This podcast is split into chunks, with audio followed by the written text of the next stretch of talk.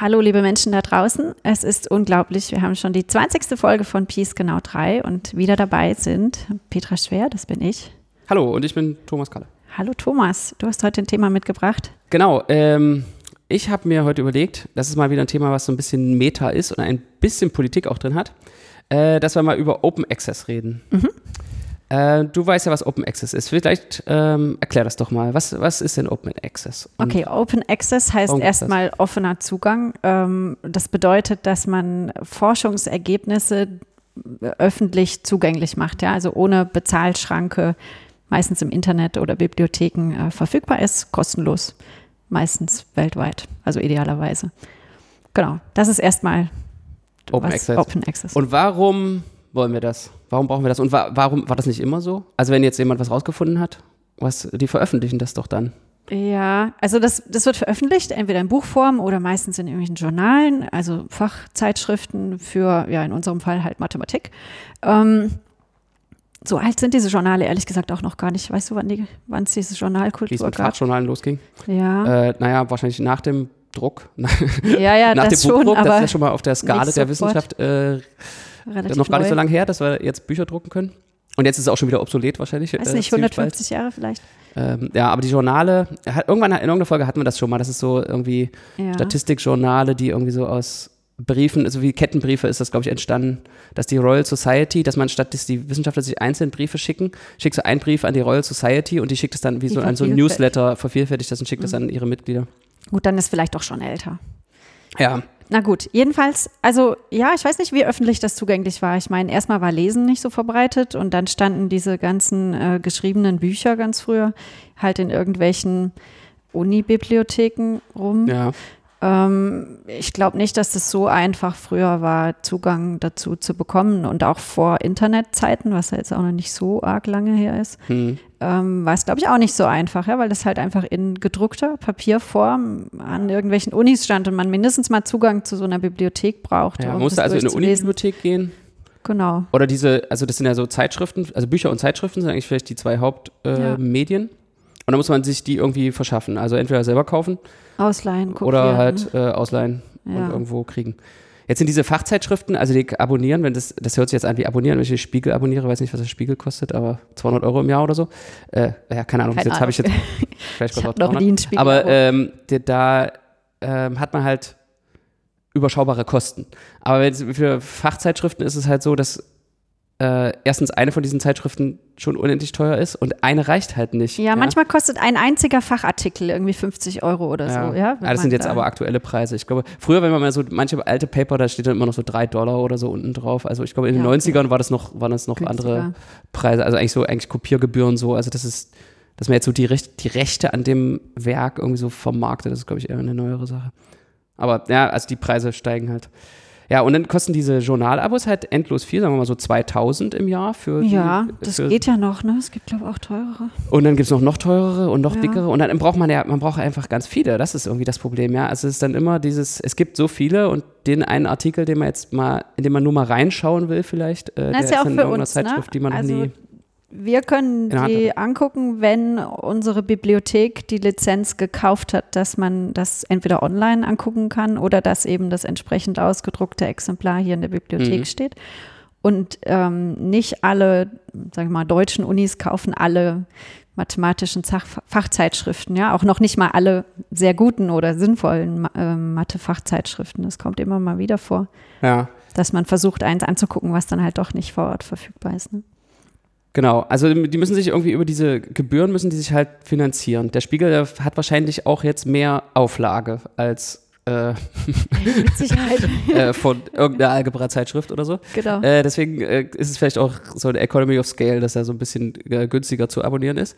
Aber die, ähm, ja, warum machen die Wissenschaftler das nicht? Also wenn die sozusagen ähm, wissen wollen, also wer ihre Sachen was? liest, äh, ja, warum stellen die nicht sozusagen warum veröffentlichen die in so teuren Zeitschriften? Also ja, erstmal, okay, erstmal muss man feststellen, dass es faktisch so ist, dass nicht alle wissenschaftlichen Artikel äh, kostenlos verfügbar sind, auch wenn das erstmal naiv gedacht ähm, ja. schön wäre.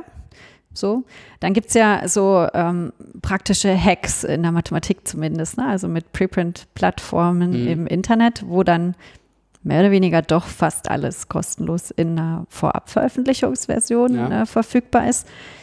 Ähm, warum veröffentlicht man, veröffentlicht man nicht alles in kostenlos verfügbaren Journalen? Ähm, ja, ich, verfüg, ich veröffentliche auch meine Paper nicht alle in öffentlich zugänglichen Journalen, ähm, so schön das wäre, aus verschiedenen Gründen. Es gibt nicht genug, ist einer der Gründe. Mhm. Ja, also es gibt in den Bereichen, ähm, weiß ich, wie es dir geht, in deinem Themenbereich so, aber in dem Themenbereich, wo ich veröffentliche, gibt es einfach nicht so viele öffentlich zugängliche Journale, die frei verfügbar sind. Ja, und es ist ja diese Reputationsfrage auch. Das ja? Also auch. Also diese ja. Journale, die äh, kriegen dann, also es ist eigentlich wie im normalen Zeitschriftenmarkt oder so, wenn man halt jetzt irgendwie Autor von Kurzgeschichten ist. Also wenn man halt eine im New Yorker unterbringt, ist es halt was anderes, als wenn man in dem äh, tschechischen Review of Short Stories oder, oder keine Ahnung, irgendeiner Wald In der Volksstimme. In der Volksstimme, äh, Magdeburger Volksstimme eine Short Story unterbringt, ist halt was anderes als im New Yorker oder äh, im Spiegel. Ich weiß nicht, Spiegel veröffentlicht, glaube ich, keine äh, Kurzgeschichten. Naja, wie auch immer. Die ähm, äh, wissenschaftliche Journale haben halt da auch so ein äh, Ranking-System und es ist eigentlich noch fast ähm, viel strikter, ja. Also da hängen mhm. halt im Prinzip ganze Karrieren davon ab, in welchen Journalen man veröffentlicht und dann ähm, ja, oft ist es so, dass halt gerade die Renommierten eben nicht frei verfügbar sind. Genau. Ja? Also die machen das auch gerne, weil da auch so eine Aura mitschwingt. Ja. Ähm, also mit nicht frei verfügbar, lass ja. mal die Begriffe einmal mhm. kurz so, so. Also wenn jetzt nicht frei verfügbar ähm, äh, mal sagst, dann meinst du halt das klassische Modell sozusagen. Also ist ein Subskriptionsjournal, Bibliothek hat es vielleicht abonniert und wenn man hingeht in die Bibliothek, kann man es lesen. Genau. Ähm, also aber man kann es nicht einfach im Internet den das Paper einfach kriegen im PDF innerhalb von fünf Sekunden oder so. Genau, man kann sich jetzt nicht, also irgendwie, keine Ahnung, irgendjemand zu Hause, der jetzt sagt, ich interessiere mich für Mathematik, äh, kann jetzt nicht einfach ins Internet gehen und da ähm, kostenlos eine Kopie bestellen oder sich das PDF runterladen. Mhm. Ähm, er oder sie könnte aber in irgendeine, irgendeine Unibibliothek suchen in Deutschland und da hinlaufen und sich das da angucken. Das wahrscheinlich schon. Ja, ist aber auf jeden Fall schon mal eine Zugangsbeschränkung. Also denkt man ja genau. heutzutage, genau. dass es nicht unbedingt, dass man jetzt nicht unbedingt in einen Zug steigen muss, um ein PDF zu kriegen um, oder in ein anderes Land reisen, was man ja in Corona-Zeiten vielleicht gar nicht mehr kann. Ja, ist äh, auch für die Wissenschaftler eine Begrenzung, weil wenn nicht die eigene Bibliothek zufällig das korrekte Journal äh, abonniert hat, dann muss man mindestens irgendwie Kollegen bemühen oder Fernleihe ähm, anstellen, dass man dann auch an das Material irgendwie kommt. Ne? Oder den Autor oder Autorin direkt anschreiben und um eine Kopie bitten. Ja, genau. Und wir sind ja auch alle aus Steuergeldern finanziert. Also ist eigentlich die logische Konsequenz ist eigentlich, dass, dass sozusagen dieses, also in Softwareentwicklung gibt es ja auch so Public Money, Public Code, dass die Ergebnisse, die aus unseren steuerfinanzierten Forschungen herauskommen, ja irgendwie der Öffentlichkeit frei zugänglich sein sollten. Ja. Könnte man ja denken. Und äh, ja, so entsteht halt diese Open Access Bewegung. Also, was heißt Bewegung? Das hört sich jetzt an, als ob es so eine Graswurzelbewegung wäre, aber es ist ja mittlerweile so eine politische Sache, die auf der höchsten EU-Ebene äh, angekommen ist. Und dann gibt es ja diese drei, äh, es gibt drei Farben von Open Access. Mhm. Ähm, äh, du kennst sie natürlich, aber ich erkläre die jetzt trotzdem mal. Erklär die mal, ja. Also äh, die Farben sind Grün, Gold und Diamant. Diamant äh, als Farbe? Ja, es okay. ist, äh, ist irgendwie so entstanden. Also Grün bedeutet, ähm, ist so wie bei Ampelgrün, man, man, es geht halt.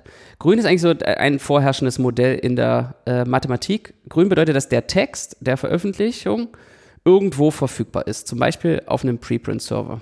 Mhm. Ähm, und das zählt die, schon als grün. Die letzte, die letztendliche Veröffentlichung ist äh, dann vielleicht in so einem Subskription, Subskriptionsjournal, aber man kann dann trotzdem irgendwie an den Text kommen. Also damit sind die Forschungsergebnisse ja letztendlich verfügbar. So ist es eigentlich, also bei der, den Großteil unserer Arbeit, meiner jedenfalls, deiner, denke ich mal auch, äh, dass die auf dem Archive verfügbar sind, eigentlich ab Tag 1. Wenn man es fertig hat, äh, stellt man es aufs Archive und schickt es zu einem Journal gleichzeitig.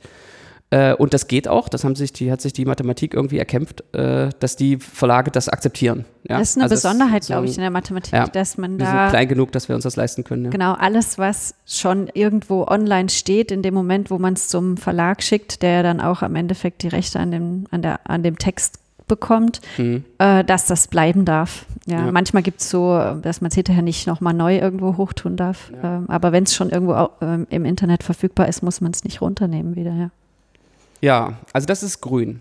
Ähm, und darunter unter grün fallen auch, glaube ich, äh, verschiedene Arten von Embargos, obwohl, naja, also sozusagen so Sachen, die fünf Jahre zum Beispiel ähm, nicht fünf Jahre nur mit Subskriptions verfügbar sind und danach äh, Open Access werden. Obwohl ich äh, glaube, das zählt nicht als grün. Ah, da müsste ich jetzt nochmal die genaue Definition nachgucken. Also ich glaube, grün heißt, es muss ab dem ersten Tag die äh, Textversion, oh, der Text irgendwo verfügbar sein. Mhm. So, Gold ist das Modell von der, äh, hört sich schon so gut an, Gold irgendwie, äh, von der Politik, glaube ich, favorisierte äh, Modell ist, dass du in einer Zeitschrift veröffentlichst, die, wo die Zeitschrift automatisch alles in einer freien, unter einer freien Lizenz frei ins Internet stellt. Also eine von einem Verleger, einem Verlag organisierte Zeitschrift. Zeitschrift ist jetzt weiter zu verstehen, kann halt auch eine Webseite sein. Also eine Online-Zeitschrift würde jetzt auch eine Zeitschrift sein, auch wenn die gar nicht mehr druckt. Ja. Äh, aber zumindest irgendwie so eine Entität, die so eine, die so jährliche Ausgaben macht und ja genau, es gibt irgendwie so, hat und so. Ja.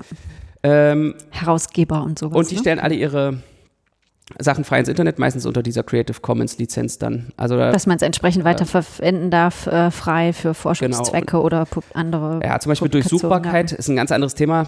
Äh, kommt man auch ins 100, vom Hundertsten ins Tausendste, hat man ja auch so eine Idealvorstellung. Wenn alle Paper im Internet sind, dann könnte man ja die mit Computern äh, durchsuchen ja. und äh, vielleicht da ganz andere das ist ja nochmal eine Technikfrage auch, ne? Wie viel Technikpower stecken die Verlage dann in ihre Webseiten und so? Also das ja, ist ja, glaube ich, einfach nochmal ein neues Problem. So, also das ist Gold und aber da stellt sich natürlich sofort die offensichtliche Frage, und wer bezahlt, wer bezahlt das Ganze? Genau. Und äh, da ist es eben nicht alles Gold, was glänzt. Äh, da ist halt die aber über den Punkt, wer bezahlt das, äh, ja, können wir gleich nochmal reden. Genau, da, reden wir gleich, da ist auch ja. interessant, was man eigentlich da bezahlen ja. muss oder müsste oder wofür man eigentlich bezahlt bei diesen Journalen. Ähm.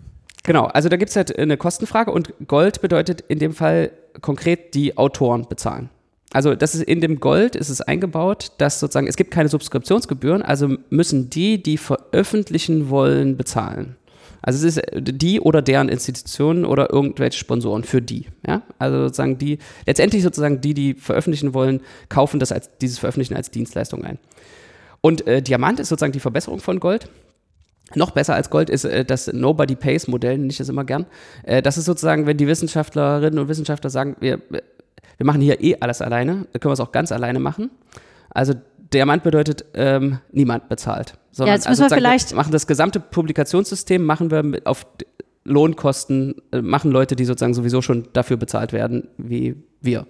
Ja, da müssen wir, glaube ich, damit das verständlich wird, niemand bezahlt, dass das überhaupt geht oder ein tragbares Modell ist, müssen wir vielleicht doch zuerst mal ausholen und äh, nochmal hm, ja, äh, drüber was, reden, was da, was sind die wo, Kosten, ja. genau, was eigentlich hm. die Kosten sind und wofür eigentlich bezahlt wird bei diesen Subskriptionen und warum diese Preise auch viel zu hoch sind.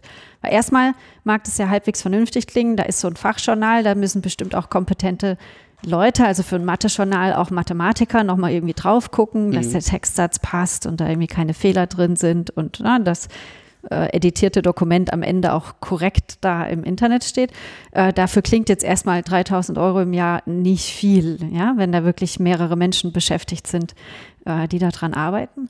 Faktisch ist es aber so, dass ganz viele dieser Editierprozesse ausgelagert sind an ähm, Mathematiker, also Fachleute, die an Unis beschäftigt sind, mhm. die dafür aber kein extra Geld bekommen, üblicherweise. Ja, also das ist das Editorial Board, also die, die entscheiden, welche Artikel nachher da gedruckt werden, äh, die arbeiten oft umsonst. Ja, also umsonst im Sinne von, es ist abgegolten mit ihrem jeweiligen Gehalt an den, an den Unis. Ähm, was sie dafür bekommen, in Anführungszeichen, ist eben auch äh, Renommee, Herausgeber einer bestimmten Zeitschrift zu sein. Mhm ähm, die, die ähm, Leute, die das begutachten, diese Artikel, ob die denn äh, richtig sind oder hochwertig genug, um da gedruckt zu werden, das sind wieder andere Mathematikerinnen und Mathematiker, die auch dafür kein extra Geld bekommen. Ja. Das, ist eine, das ist wirklich eine, eine Ja, und das ist viel Arbeit. Da ist man unter Wochen, ja. unter Umständen eine Woche oder zwei also beschäftigt. Also sozusagen die Detailprüfung äh, eines Manuskripts. Ja. Genau. Also das ist, äh, ja, gerade in der Mathematik, also wir haben ja das schon öfter erwähnt, also sozusagen, wenn man da wirklich was im Detail prüft, da äh, sitzt man ja dann mal einen Tag an einem Beweis oder so. Äh, ja, an einem, den, ne? Ja, und genau. Und da sind da zehn drin in dem Paper. 50 ähm, Seiten geschickt ja, bekommst. Das kann äh, jeder ausrechnen. Kann das dauern. Ähm, genau, und dann den, die Korrekturprüfung am Schluss, also sowas wie haben sich beim ähm, Design verändern und dem Style ans Journal anpassen noch Tippfehler eingeschlichen. Das muss der Autor oder die Autorin machen. Ja. Page ähm, Proofs heißen die dann, ja. Genau, da kriegt man dann so Page Druck, Proofs. Druckfahnen, wie man das früher nannte. Genau, ja. mit, wo die Zeilen so durchnummeriert ja, sind genau. und ähm, man dann hinschreiben darf, nee, in Seite 5, Zeile 17 und ist noch ein Fehler drin. Mhm. Äh, genau, das darf die Autorin oder der Autor dann selber machen. Also was faktisch noch bleibt, in Anführungszeichen, ist das ähm, organisatorische Handling drumrum. Ja. Ja, Leute anschreiben, mach du mal einen Bericht. Wer stellt eigentlich das Team zusammen? Wer stellt eigentlich das Editorial-Team zusammen? Genau. Wer, wer, hält die zusammen ja, sozusagen? Genau, wer, wer, wer guckt, dass alles weitergeht? Hm. Wer pflegt die Homepage? Also so das Technische drumrum, ja, das macht der Verlag. Hm. Ähm, das ist aber der kleinste Teil der Arbeit, ja, so eigentlich. Ja.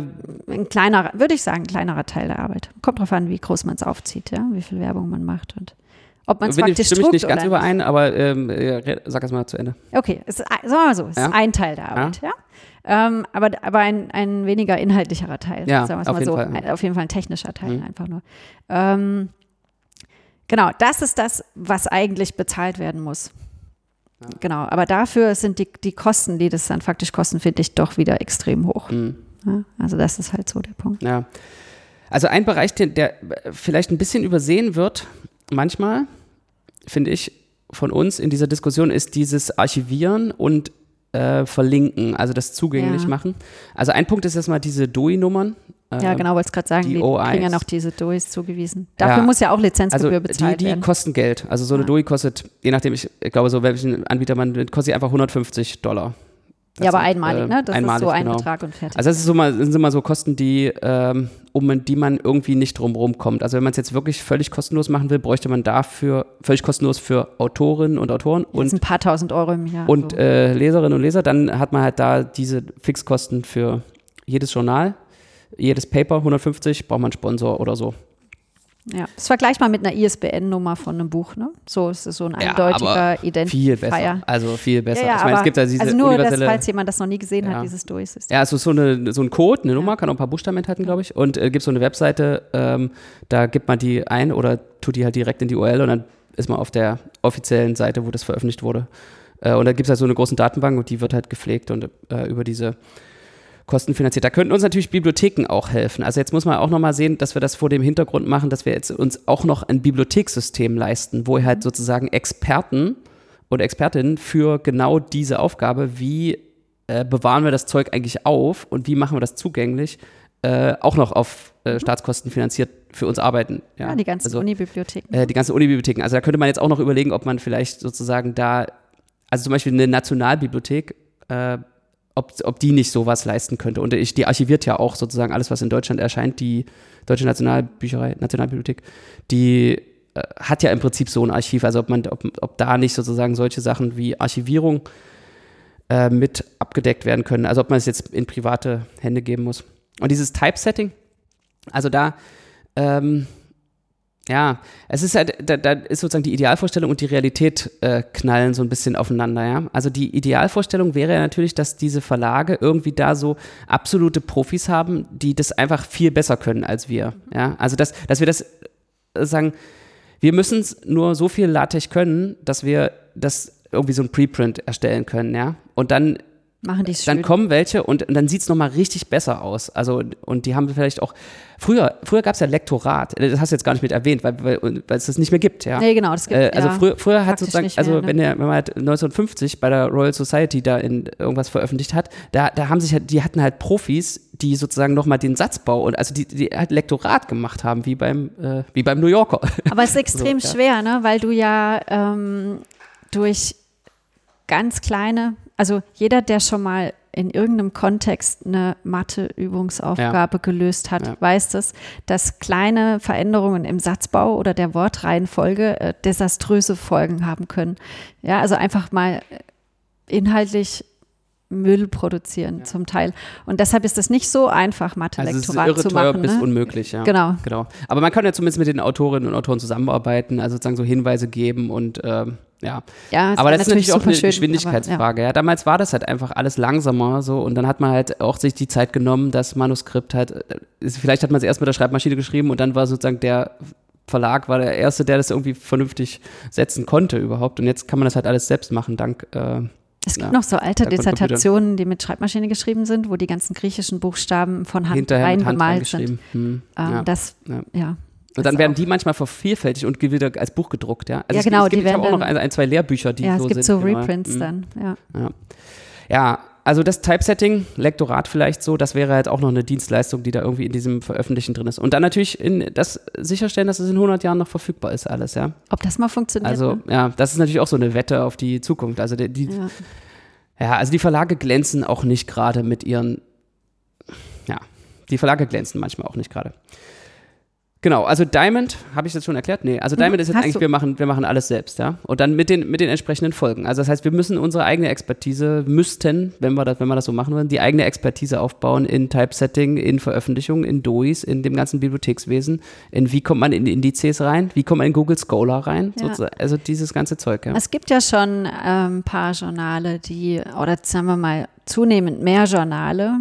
Ähm, Gerade im letzten Jahr habe ich von zwei gehört, die eins neu gegründet und eins, was früher bei einem großen Verlag war, ähm, Namen sage ich jetzt nicht, der aber auch groß boykottiert wird, das jetzt gerade wegwandert, ja. Mhm, also die, ja. die, die, unabhängig betrieben werden, ja. Also wo Mathematikerinnen und Mathematiker meistens das Editorial Board dann irgendwann beschließen, nee, wir wollen das nicht mehr, hinter irgendeiner Paywall sitzen. Ähm, wir machen unsere Arbeit sozusagen umsonst. Also in unserem normalen Arbeitspensum mit rein und äh, von dem Verlag kommt nicht genug für den Preis, der bezahlt werden muss und dann setzen die ihre Journale selber auf. Ja, meistens besteht es dann darin, dass sie dann nur online verfügbar sind, halt irgendwelche Webseiten, äh, die die DOI-Nummern kaufen und ansonsten ja. einfach eine gute Webseite. Äh, Oder sogar ohne DOIs, ja. Betreiben. Also Archive-Text. Es gibt diese Archive-Overlay-Journale, genau, die sind ja, sogar genau. ohne DOIs. Also ohne, dann aber genau, also dann machst du, ne? die hosten ihre Papers auf dem Archive. Also ein, ein Journal, was wir vielleicht mal, ich, man kann auch einen Journal sagen, wir können auch einen Verlagsnamen sagen. Also Discrete Analysis ist zum Beispiel ein Journal, das ist ein Kombinatorik-Journal. Äh, da, äh, das ist so ein Archive-Overlay-Journal, das heißt, die Autoren schicken, setzen ihre Papers einfach aufs Archive und irgendwann, wenn das Peer-Review durch ist, dann ähm, macht die kommt auf der Homepage quasi wie so eine Art Fenster drumrum, wo das Editorial Board schreibt da sogar sogar noch mal so einen kleinen Text dazu, mhm. zu dem Paper, was sie da äh, drüber dachten. Äh, und dann hofft man halt, dass das Archive für 100 Jahre verfügbar ist. Genau, das ist sozusagen halt, dadurch finden ja. kann, ja. So eine externalisierte Wette, mhm. dass das Archive gut genug ist und hält. Aber du hast natürlich dann auch keinerlei Konsistenz mehr. Also äh, du hast Konsistenz dadurch, dass das gleiche Editorial Board sozusagen auswählt, was kommt hier rein und den, das, den gleichen Review-Prozess durchläuft, aber das komplette Typesetting ist an die Autoren übergeben, ja. Und die einen ja. sagen, ich will meine ich will lieber sozusagen äh, Punkte, ausgefüllte Punkte für meine Itemize und die anderen sagen, ich will eine, ein, eine total fette Einrückung und jeder, jeder macht halt seins. Aber das ist auch die Frage, braucht man das? Also braucht man, dass irgendwie ein Journal irgendwie einen konsistenten Look hat? Es liest ja keiner, es nimmt ja keiner sozusagen den, es abonniert Nicht ja mehr, keiner das ne? Journal und liest das von, mehr, durch. Ja. ja. Das ist ja alles Genau, also in Münster habe ich das tatsächlich manchmal noch gemacht. Da war die Mathebibliothek aber auch im Mathegebäude oder ist hm. immer noch äh, die Mathebibliothek im Mathegebäude. Und da stehen direkt, wenn man reinkommt, so Regale im Lesesaal äh, mit den neuesten Journalen. Ähm, wie die Comics in der Stadtbibliothek hier, ja, so auf diesen Klappen vorne drauf. Bisschen schwerer zu lesen. Äh, die neuen, ähm, die ja. neueste Ding und innen drin dann so ein paar alte. Ähm, da läuft man schon mal durch und nimmt die mit dem hübschen Cover und guckt hm. einfach mal, hm. was da so drin ist. Hm. Aber äh, hier äh, habe ich das noch nie gemacht, weil es einfach umständlicher wäre, ja. Müsste ja. ich erstmal einen Spaziergang über den Campus machen zur Hauptbibliothek. Ja, auch wieder so eine Oberwolfach-Sache. In Oberwolfach ja, da äh, haben wir auch so Displays ja. von Zeitschriften. Ähm, genau, da liegen die ja auch so aus unter so beleuchteten Lampen. Ähm, da macht es auch Spaß, tatsächlich mal durchzublättern. Und dann ist das schon schön, wenn die schön gedruckt sind. Da gibt es auch ganz tolle japanische Journale, die mhm. dann auf so richtig hochwertigem mhm. Papier sind und so. Ja, ähm, ja, aber die Frage, ob man das wirklich braucht, also um den Inhalt verfügbar zu machen, braucht man es natürlich nicht. Ja, also da ähm, ist mhm. es wichtig, dass es gut lesbar ist und irgendwie korrekt. Ähm, ja. Ja, es aber es ist trotzdem, ja, also ich meine, vernünftiges Typesetting, es ist schon, es, es, es hat schon was, das Lesen ja, es erleichtert das Lesen und das Konsumieren und das ist ja schon schwer genug, da muss man sich nicht durch Hässlichkeit noch schwerer machen. Nee, das stimmt. Leute tendieren ja auch dazu, faul zu sein, wenn sie nicht dazu gezwungen werden, ähm, das schön zu machen. Ja. So, jetzt können wir mal unser, unser Traumland. Also wir, ich, wir sind in der Mathematik, sind wir in so einem, so einem Fantasieland, ja, völlig unrealistisch. Also wir haben die Verlage dazu gebracht, dass die folgendes Modell akzeptieren. Wir schreiben ein Paper mhm. und laden das aufs Archive hoch und alle können es lesen. Mhm. Und dann schicken wir es zum, zu einer Zeitschrift und die äh, veröffentlicht das dann, ich mache jetzt gerade diese äh, Luft, Luft, Anführungszeichen, die veröffentlicht das dann, bilden sich da groß daraus ein, dass es jetzt öffentlich ist, obwohl es schon seit zwei Jahren öffentlich ist, weil der Review-Prozess zwei Jahre gedauert hat und alles schon, es ist schon total rezipiert ist und ähm, verlangen dann dafür Subskriptionsgebühren und ähm, so, so läuft das dann. Und wir abonnieren die Zeitschriften, vielleicht auch nicht mehr, weil sie uns zu teuer sind. Also die, unsere Bibliothek bestellt ja reihenweise Zeitschriften ab.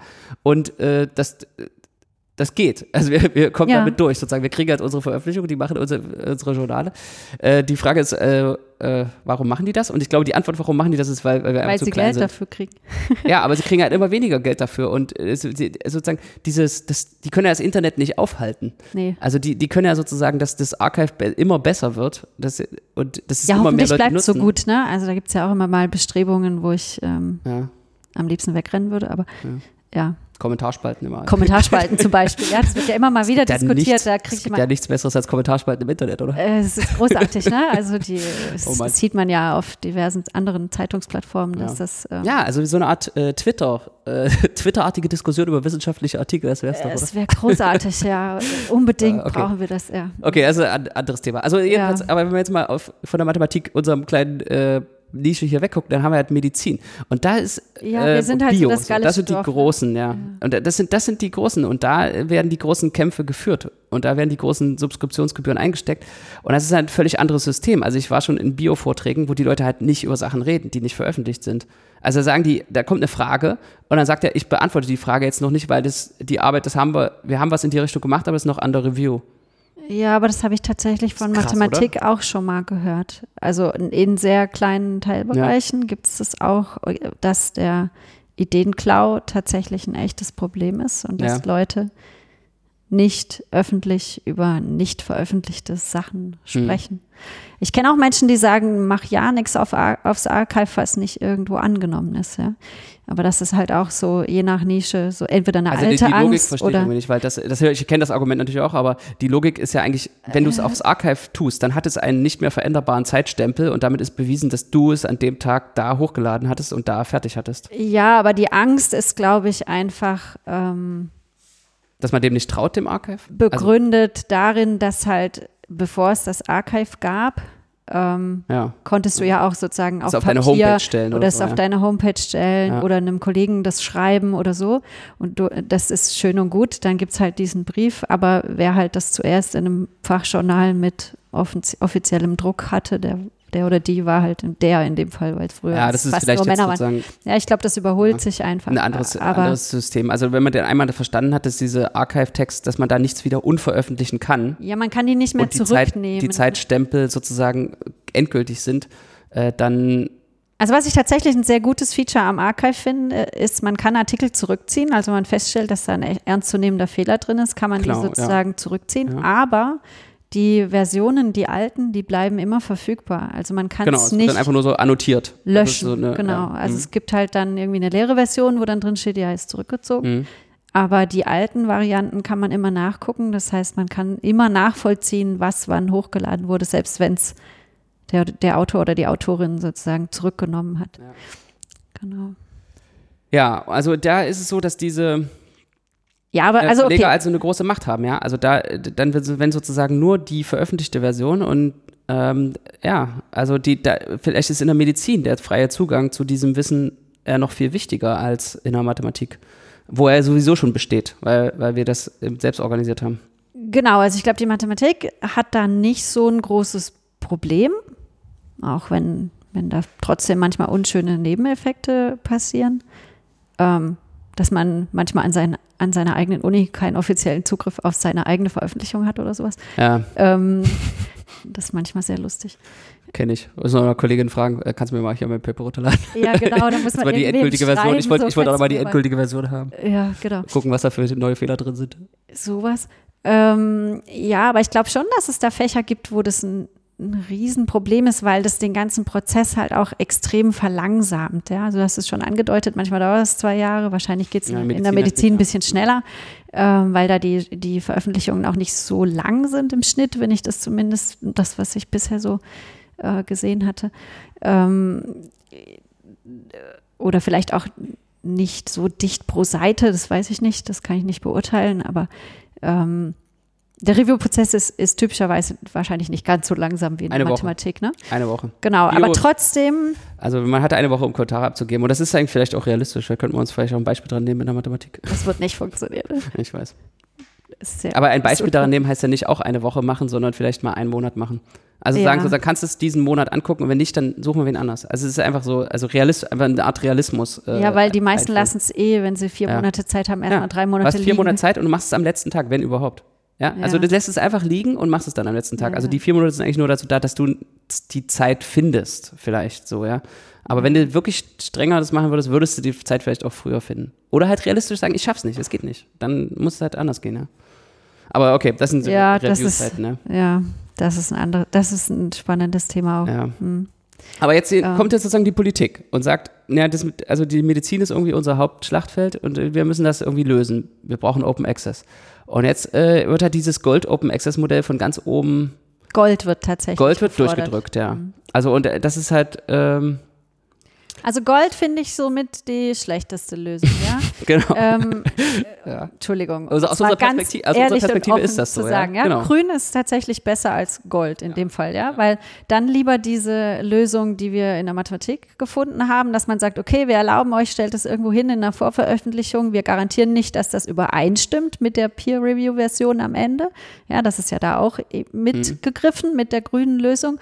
Es gibt irgendwo ein Preprint, aber es garantiert mir keiner, dass da nicht noch 20 Tippfehler mehr drin sind als in der finalen gedruckten ja. Version. Ja, oder manche Autoren machen das, dass sie die überarbeitete Variante nochmal hochladen auf dem Preprint-Server, andere nicht. Da gibt es zum Teil wirklich substanzielle Unterschiede. Mhm. Also muss man auch vom Einzelfall jeweils gucken. Ja. ja. Es liegt am Autor oder an der Autorin, wie viel Mühe die sich dann machen, ob das dann übereinstimmt oder nicht. Ähm, aber das ist eine Möglichkeit, ähm, mit der man sozusagen diesem, diese Preisschranke so ein bisschen wenigstens umgehen oder aushebeln kann. Dann ist Diamant natürlich eine charmante Lösung. Aber Gold ist halt irgendwie so Worst Case für alle, weil das einfach dazu führt, dass nur reiche, nur Menschen an reichen Institutionen sich erlauben können, ja. in teuren Journalen zu veröffentlichen. Und das ist, finde ich, eine Ungerechtigkeit, eine ganz große andere Ungerechtigkeit, die man dann da einbaut. Ja, also man baut eine neue Ungerechtigkeit ein. Und ja, die aber viel schwieriger zu umgehen ist als die Leseungerechtigkeit, weil da kann man immer noch einen Kollegen oder eine Kollegin finden an einer ja, anderen Institution, ja. die es einem schickt. Ja, aber die Frage ist halt sozusagen jemand irgendwo auf der Welt, ja, jemand irgendwo auf dem Land, der nicht mit dem akademischen System verbundelt ist, der kann jetzt sozusagen in dem Goldmodell, wenn alles so funktioniert, wie man sich vorstellt, halt alles lesen und nichts mehr schreiben, sozusagen. Ja, nicht mehr selber was Ja, aber selbst WissenschaftlerInnen oder Wissenschaftlerinnen in Ländern, die nicht so reich sind, ja, ja, ja. Ähm, haben jetzt schwieriger Zugang, naja. ihre also Arbeiten publik zu machen. Können wir auch mal eine Zahl sagen? Also, also die, so, man muss ja so 2500 Euro pro Artikel. Es ist vielleicht mal so eine Hausnummer. Ähm, also wenn man so einen Fachartikel veröffentlichen will, muss man dann irgendwo diese 2500 Euro auftreiben. Genau. Äh, Publikationsgebühren. Und also ja. ich sag mal, ähm, Mitteleuropa und USA geht das wahrscheinlich. Ja. Aber selbst wenn man jetzt Osteuropa guckt, ähm, da kenne ich ähm, Kolleginnen und Kollegen, die können sich das nicht leisten, auf Konferenzen in die USA zu fliegen, weil das einfach ähm, mhm. zu teuer ist. Die können dann faktisch weniger veröffentlichen, weil die werden das Geld auch nicht bekommen mhm. von ihren Institutionen. Ja, und das ist halt Effekte, die sind, finde ich, gravierender, wie wenn die jetzt ähm, Kollegen und Kolleginnen anmailen müssen, schick mir doch mal Paper X. Ähm, ich kann das nicht lesen, wir haben den Zugriff nicht. Ja? Ja. So. Also da gibt es halt keinen, es gibt keinen Umweg, der den Zugang trotzdem ermöglicht, außer über, ich weiß nicht, ob das überhaupt geht, aus dem Ausland Geld zum Veröffentlichen zu bekommen, quasi. Ne? Ja, also der, ja, braucht man dann immer einen Sponsor oder so. Also diese, ähm, die, wenn man die gesellschaftliche Perspektive einnimmt, also ich das ist äh, natürlich schön. Ich sehe da halt, naja, ich sehe da aber auch sozusagen noch ein äh, kritisches Problem ist, dass diese, die Anreizsysteme für die Verleger in diesem Goldmodell gefährlich sind. Mhm. Denn äh, wozu führt das? Das führt halt dazu, dass erstmal mehr, also erstmal ein Grundproblem. Mehr Veröffentlichung bringt mehr Einnahmen. Mhm. Während in dem, Publikation, in dem Subskriptionssystem, wenn es so funktioniert, wie es mal gedacht war, was ja nicht immer gegeben ist, mehr sozusagen bessere Veröffentlichung bringt mehr Einnahmen. Genau, weil du dann mehr also die Leser Idee ist so, hast. bessere Veröffentlichung bringt mehr Abos, äh, bringt höhere Einnahmen. Und hier ist es sozusagen, im Prinzip könnte man sagen, mehr Veröffentlichung. Jetzt muss mehr nicht schlechtere Qualität heißen, aber mehr ist sozusagen korreliert mit schlechterer Qualität. Ja? Ähm, Eine Möglichkeit, die Zahl zu erhöhen, ist einfach alles zu drucken, was reinkommt. Ne? Genau. Ja. Und das, also das ist so eine slippery slope, die, äh, also ein, ein falsches Anreizsystem, das halt dazu führen könnte, dass wir, also es führt auch dazu, dass es sozusagen viele, einfach viele jetzt ohne große Kosten neue Verlage, neue Journale starten können und äh, wir dann vielleicht irgendwann in der Situation sind, dass wir zu viele Journale haben. Also es ist wie so ein Einheitsbrei wird. Also es ist nicht mehr so ein, so ein Mechanismus gibt in dem System, der dazu führt, dass sich da so eine Pyramidenstruktur herausbildet. Und diese Pyramidenstruktur mit sozusagen, äh, ähm, ja, sozusagen absoluten Top-Journalen, also sozusagen die, die das sozusagen so ein bisschen hierarchisch das wird es ähm, trotzdem geben. Strukturiert. Aber was ist das? Also was ist der unten Mechanismus? Unten wird es breiter, glaube ich. Ja, un, also unten wird es auf jeden Fall breiter. Das ist sozusagen unten jeder, breiter. Jeder, jeder kann. Aber ich glaube nicht, dass diese Spitze ja. wegbricht. Das ist einfach zu traditionell. Die ganz großen Top-Journale. Aber du, könntest du, würdest du dir vorstellen, dass die Spitze sozusagen dann wechselt zum Goldmodell und trotzdem so bleibt? Das weiß ich nicht, ob die überhaupt wechseln würden zum Goldmodell. Ja, genau. Also wenn sie nicht wechseln, dann, also wenn sozusagen dieses Parallel. Ich glaube, dass das nicht klappt, dass die Spitze nicht. Aber wenn die, die, EU sozusagen uns das vorschreibt, also wenn das ein Die Gesetz machen eher Diamantmodell, als dass sie Goldmodell machen. Nein, nein, nein, nein, nein. Dieser Plan S sozusagen, also die EU äh, sozusagen sagt, drückt das Goldmodell ja, ja, durch. Ja, das schon, aber Und warum Also Grün wird toleriert. Wir sind sozusagen, wir, wir kommen durch, weil Grün toleriert okay, wird. Okay, aber die machen, die bleiben auch oben mit dem Goldmodell. Also ich kann mir nicht vorstellen, dass, also das ganze Unisystem äh, lebt damit, ja, dass es diese Prestige-Journale hm. gibt. Darauf ja. ist so viel aufgebaut, ja. ja. Äh, Bewertung von Leuten, Vergabe von Grants, ähm, alles Mögliche. Nicht, dass ich, also ich, Und das ist auch fächerübergreifend. nicht wertend. Das ist auch fächerübergreifend, das sehen die auch. Erstmal nur feststellend, ja. ja. Das ganze Unisystem lebt damit, ja. Es ist jetzt nicht unbedingt, ähm, richtig oder falsch, dass das so ist. Das ist ja. erstmal so. Ja. Und die Journale wissen das. Die können sich nicht leisten, dass diese Reputationshierarchie komplett wegbricht. Also die, könnte, die, Top 20, ja. die brauchen 20 Prozent, die brauchen das. Weil das sonst, Kind könnte aber mit dem Bade ausgegossen werden, im sprichwörtlichen Sinne. Ja, das glaube ich nicht, weil auch das Universitätssystem, das akademische System das braucht. Ja, also man mhm. kippt ja nicht seine kompletten Messmöglichkeiten in den Gully. Mhm. Ja, also irgendwie müssen muss man bei, weiß ich nicht, bei Neueinstellungen, bei ähm, Vergabe ja, ja. von Drittmittelgeldern bewerten, wem man das gibt. Ja. Und ähm, das ist eh schon schwierig genug. Und die Mittel, die wir haben, sind nicht gut und die sind auch nicht ausreichend. Aber die wirft man, die wenigen, die man hat, würde man wahrscheinlich nicht freiwillig über Bord werfen. Ja, also es ist jetzt ein bisschen Schande auf mein Haupt. Das habe ich jetzt nicht vorher recherchiert. Aber es gibt ja in der Medizin schon viele so äh, Geldgeber, die das vorschreiben. Also ich glaube NHS, also mhm. diese britische ähm, Gesundheitsbehörde, die, die schreibt das schon vor, dass die Leute in den äh, in Open Access Zeitschriften ja, ist nicht nur in äh, veröffentlichen und in den USA glaube ich auch.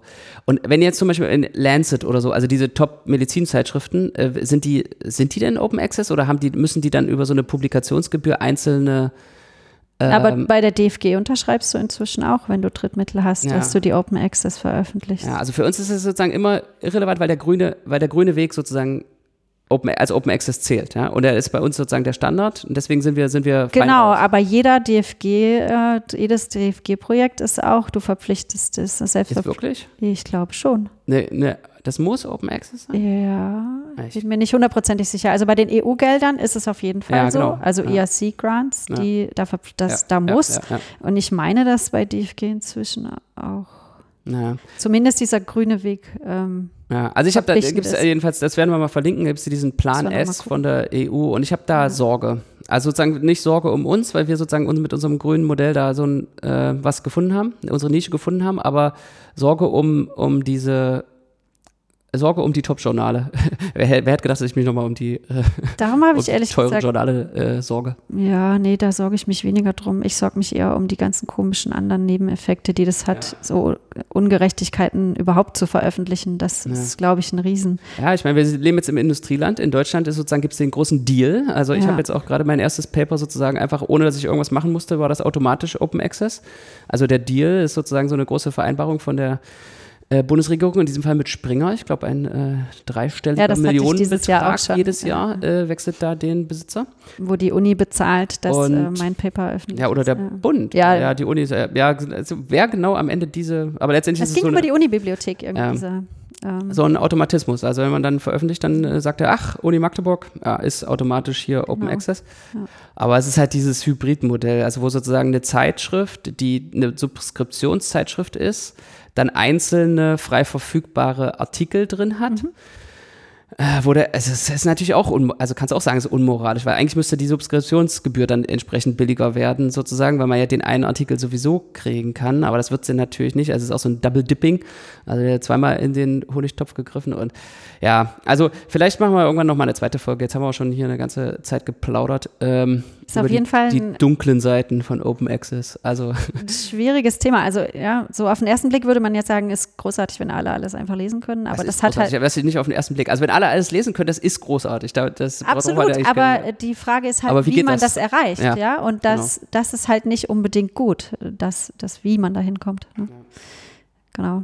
Okay, ja. also Open Access ist was Tolles, hat aber auch äh, Schattenseiten. Ja, vielleicht sollten, also man kann es auch ein bisschen individualisieren, ja. Also sozusagen die, die Wissenschaftlerinnen und Wissenschaftler, die sollten sich halt auch ihrer Verantwortung bewusst sein, äh, dass sie nicht im Elfenbeinturm leben, sondern dass sie in der Gesellschaft leben und das halt mit im Blick haben. Also wie, wie veröffentliche ich und äh, dass sie sich halt von Verlagen halt nicht alles gefallen lassen und das einfach realistisch draufblicken, ja. Also ich meine, die denken die Das ist ja nochmal ein ganz neues Thema, was du jetzt ja. in der letzten Minute auffasst. nee, wollte ich jetzt nicht, das machen wir.